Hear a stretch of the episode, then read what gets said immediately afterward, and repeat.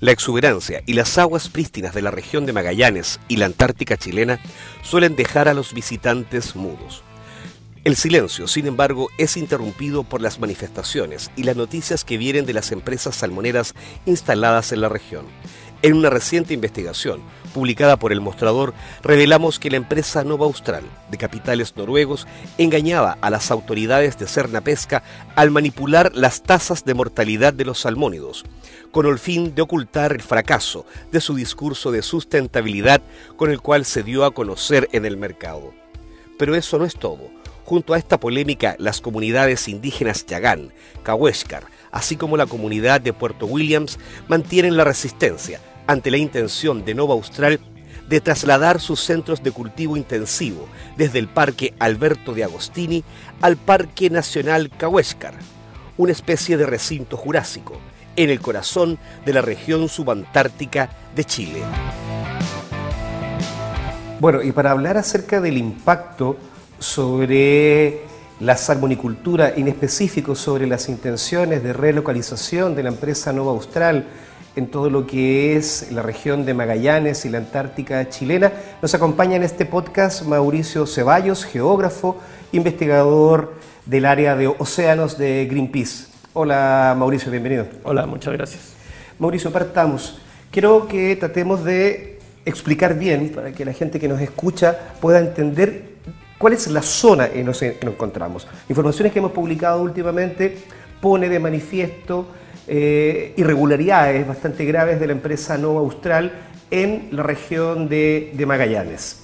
Hay concesiones, que son concesiones acuícolas con las cuales, por las cuales esta empresa puede hacer cultivo intensivo de, salmones en una parte que está protegida eh, porque corresponde a un parque nacional, al Parque Nacional Alberto de Agostini y básicamente una isla llamada Capitán Aracena. Cuéntanos un poco acerca de el lugar geográfico donde se encuentra esto y cuál es la situación, de acuerdo a los antecedentes que ustedes poseen, respecto de Nueva Austral en esta zona. Bueno, sí, se trata de concesiones que fueron otorgadas a comienzo de la década del 2000 en esta zona eh, bastante alejada del país, cuando ya existía el, Parque Nacional Alberto Agostini. Eh, para que se hagan una idea, es, el parque que, por ejemplo, aparece en el anverso de los billetes de 10 mil pesos. Eh, y este lugar, que es al sur de Punta Arenas, eh, al sur del estrecho de Magallanes, eh, ha sido utilizado por esta empresa en los últimos 15 años. han desarrollado toda su producción ahí, teniendo un circuito de producción con una planta por venir en Tierra del Fuego. y ha sido el único lugar donde ha operado esta empresa. efectivamente, en el año 2013, la Contraloría General de la República se pronuncia respecto de una petición que hace CONAF respecto de cuál es la eh, cuál es la situación de los parques nacionales y la, y la salmonicultura o la acuicultura intensiva finalmente resuelve eh, a favor de que eh, sean consideradas las aguas interiores de los parques nacionales como espacios libres de la industria acuícola. Esto en el año 2013. Y bueno, eso genera, eso y también a nivel nacional, digamos. Y esto genera todo un problema para Nueva Australia desde ese momento porque, bueno, toda su producción está desarrollándose dentro de un parque nacional. Eh, entonces ya tenemos alrededor de seis años en donde esta empresa ha seguido eh, desarrollando sus actividades eh, en un espacio del cual ellos ya deberían haber salido. Y lo que bueno, en ese momento les propone el gobierno es la posibilidad de esperar a que termine la, la todo el proceso legal que implica el, reglamento de relocalizaciones, que está aún pendiente y que está pendiente también a que haya un ordenamiento territorial efectivo del borde costero de la región de Magallanes para poder definir en qué lugar de la región ellos pueden trasladar estas concesiones, que son derechos adquiridos que tiene la empresa efectivamente, eh, fuera del Parque Alberto Agustín. Claro, eh, pero ellos están haciendo uso legal de estos espacios para poder desarrollar esta industria. Eh, ellos han informado también, así eh, lo, hemos dado a conocer públicamente, de su intención de, retirarse progresivamente de este lugar de manera voluntaria por una consideración precisamente medioambiental, dado digamos que están en un parque, en, un parque con, protección, tanto en la tierra como, en las aguas. Pero hay informaciones también de que ha logrado hacerse la pesca este, en este lugar, de que no solamente habría una intención voluntaria, sino que además también en el lugar donde están puestas, donde estarían puestas, digamos, estas, estas concesiones, estas jaulas, estos centros, habrían problemas también de oxígeno al interior, digamos, en el fondo marino, donde, donde están flotando estas jaulas, las condiciones anóxicas, anaeróbicas. Explícanos un poquito acerca de esto.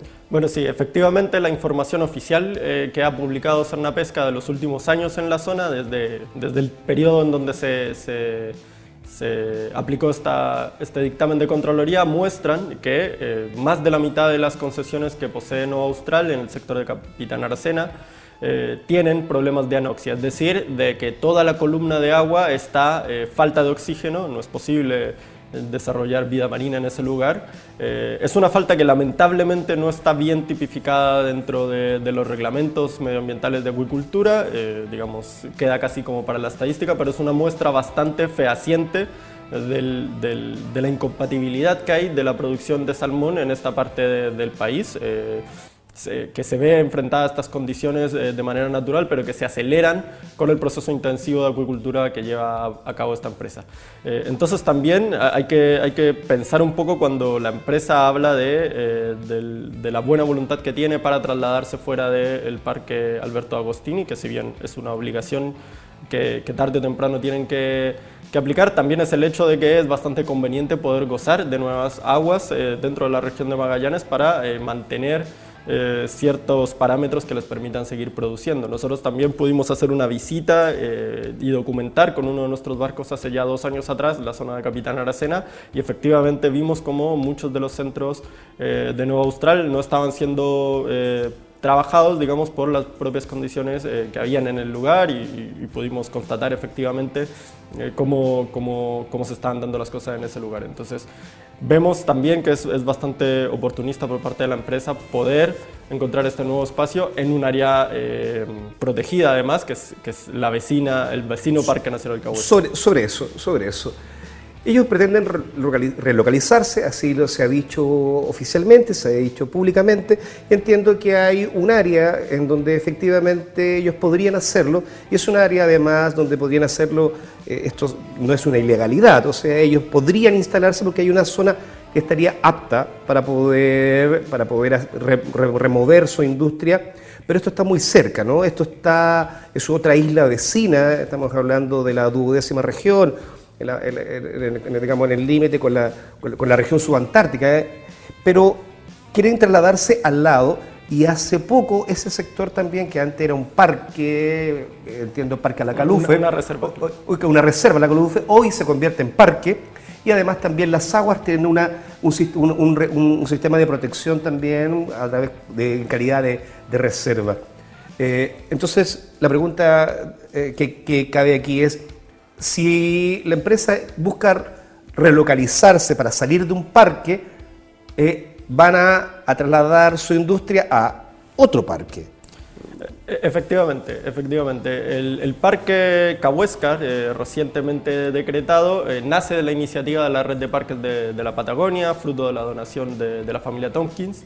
Y claro, se hace elevando la categoría de la antigua reserva Cahuéscar, reserva La Calufe, digamos, pero es bastante llamativo el, subterfugio legal que se logró inventar tanto el gobierno el gobierno anterior y que el gobierno de Piñera lo, trató de defender ante la Contraloría, cuando la Contraloría hizo observaciones, de crear un área protegida que cada una de las islas, cada una de las rocas emergidas son un parque nacional y cada porción de agua que hay entre medio es una reserva nacional. Eso es, yo creo, una de las locuras más sofisticadas que se han inventado en materia de, áreas protegidas en el mundo. Eso porque, para, para explicar bien, porque al no, al no ser parque Las Aguas queda, tiene un sistema de protección, pero es un sistema de protección inferior. Inferior y que escapa al dictamen de la Contraloría de 2013. Es decir, eh, crea la oportunidad de que se instale acuicultura en esta zona, en esta zona entre medio del, del Parque Nacional.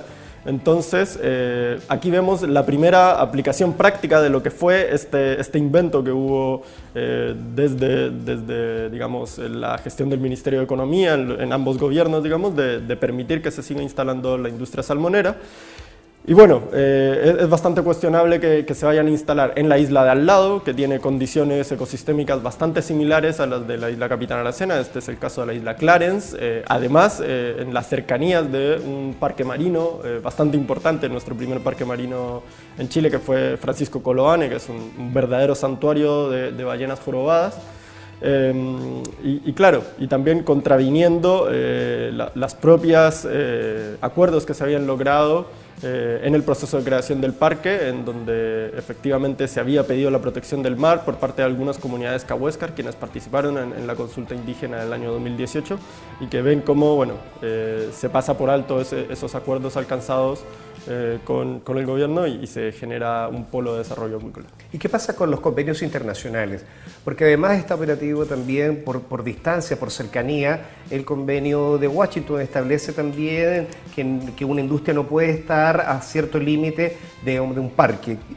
Sí, efectivamente hay, hay varios vacíos legales que, que, la industria salmonera ha venido aprovechando eh, varios, por largo tiempo, digamos, a lo largo de toda la zona austral del país, no es, no es la excepción eh, en este caso en particular, que tiene que ver con el, cómo, se cómo interactúa la acuicultura con áreas protegidas del Estado. A nosotros nos parece que una correcta interpretación de la ley obligaría a estas empresas a instalar, que se instalan en reservas al menos, eh, a pasar por estudios de impacto ambiental. Hoy en día lo que ellos están haciendo son declaraciones de impacto ambiental, no hay una línea de base ambiental de lo que hay en ese lugar. Las áreas aptas para la acuicultura se decretan en base a revisar el mapa y definir donde no hay pescadores artesanales y simplemente se, se dibujan polígonos, no se sabe lo que hay en el fondo. Eh, es el caso, por ejemplo, de, Isla Clarence. Eh, y nos parece que lo mínimo tiene que ser que entren por estudio de impacto ambiental. Y lo otro que mencionas también tiene que ver con eh, cuál es la categoría y el objeto de protección que tienen los, las áreas protegidas del Estado. Cuando estamos declarando una reserva o un parque ¿Qué estamos buscando? ¿Estamos buscando proteger los ecosistemas efectivamente o solamente estamos tratando de eh, generar eh, mejores estadísticas en, cantidad de áreas protegidas dentro del país? Y ahí el convenio de Washington es muy claro, por, lo, por ejemplo, cuando define que un parque nacional debería tener por lo menos un, porcentaje, un, área de protección alrededor de, eh, que, que garantice efectivamente la eh, la, continuidad del, ecosistema que se está protegiendo y que en el caso, por ejemplo, de zonas marítimas debería ser de por lo menos 1.5 millas náuticas, alrededor de poco más de 3 kilómetros. Eh, y eso eh, sería bastante necesario aplicar como criterio cuando están evaluando las concesiones que, se quieren instalar aquí en el, en el Parque Cahuáscar. Uno de los, de los de los argumentos que se utiliza siempre en la industria, porque creo que esto también es importante decirlo, eh, no hay, no es que el, el, mundo, o es mi interpretación, que el mundo ambientalista esté también en contra de un desarrollo económico, porque efectivamente la industria salmonicultura es una industria fuerte, es una industria que, que proporciona trabajo, especialmente en zonas en donde muy alejadas y apartadas, digamos, de, del país. El asunto, digamos, es cómo poder hacer esto más sustentable y cómo respetar también el, marco legal vigente. Bueno, nosotros creemos que la posibilidad de hacerlo sustentable es bastante baja. Eh, definitivamente eh, viendo la necesidad de, utilización de antibióticos en, el país, digamos, y, bueno, y el caso recientemente conocido de una empresa que no ocupa antibióticos como Nova Austral, que tiene mortalidades exageradas, eh, hacen poco viable esta actividad dentro del país. Y aquí la mayor responsabilidad tiene que ver en cómo se otorgaron concesiones sin ningún tipo de criterio durante muchos años y que generan este tipo de problemas. O sea, eh, que, que la industria salmonera considere que la región de Magallanes está completamente eh, digamos, bloqueada para su expansión tiene que ver con que ellos eh, recibieron demasiadas concesiones en, muy poco tiempo eh, y efectivamente se están dando estos, estas incompatibilidades. hay ya más de 130 concesiones otorgadas en la región de Magallanes, a nosotros nos parece que es un número suficiente eh, y que no deberían efectivamente eh, entregarse otras concesiones o utilizarse eh, territorios aún prístinos de la región, como es el caso del Parque Cahuéscar en, en, en, el sector de Isla Clarence sobre todo, o lo que hay en la reserva de la biosfera Cabo de Hornos en las cercanías de Puerto Williams, que se sigan utilizando para expandir a la industria como si ya no fuese suficiente toda la expansión que han tenido en los últimos 20 años. Perfecto. Bien, muchas gracias por habernos acompañado acá en el límite del colapso, Mauricio. Y bueno, yo creo que todavía queda bastante paño que cortar en este tema de la expansión de, la, las, de las industrias de la salmonicultura. Muchas gracias por habernos acompañado. Muchas gracias por la invitación.